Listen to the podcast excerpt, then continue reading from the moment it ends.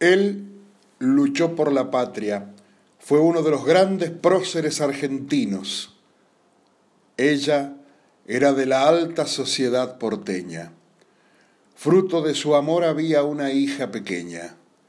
Él, en medio de sus luchas por la patria en el exterior y por su inteligencia y capacidad, sufría las presiones del gobierno de turno que le exigía que volviese y asumiera el enfrentamiento ante un considerado por ellos vecino peligroso.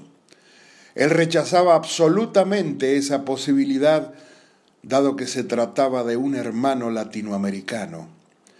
Se libró orden de arresto contra nuestro hombre por desacato. En esos momentos su esposa luchaba por su vida en Buenos Aires. Él no podía acercarse a su país, al que tanto le estaba dando de su vida, porque sería arrestado. Toma conocimiento de la muerte de su esposa. Comienza un largo y peligroso viaje hacia su patria. Quería despedir, aunque más no fuera en su tumba, a la que le dio su amor y su hija. Debía volver, tenía que volver.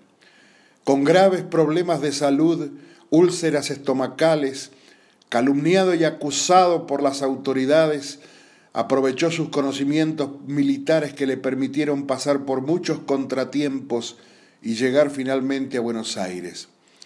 Se instaló y rápidamente, sin que nadie hubiera detectado su presencia, hizo construir una lápida.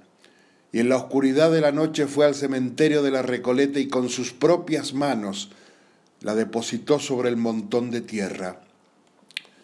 Se quedó unos minutos en silencio pensando en esa abnegada mujer. Se quedó pensando en todas las críticas que le hacían, políticas y personales, por tantas y tantas infamias. Se quedó mirando la lápida que decía, aquí yace Remedios Escalada, esposa y amiga del general San Martín.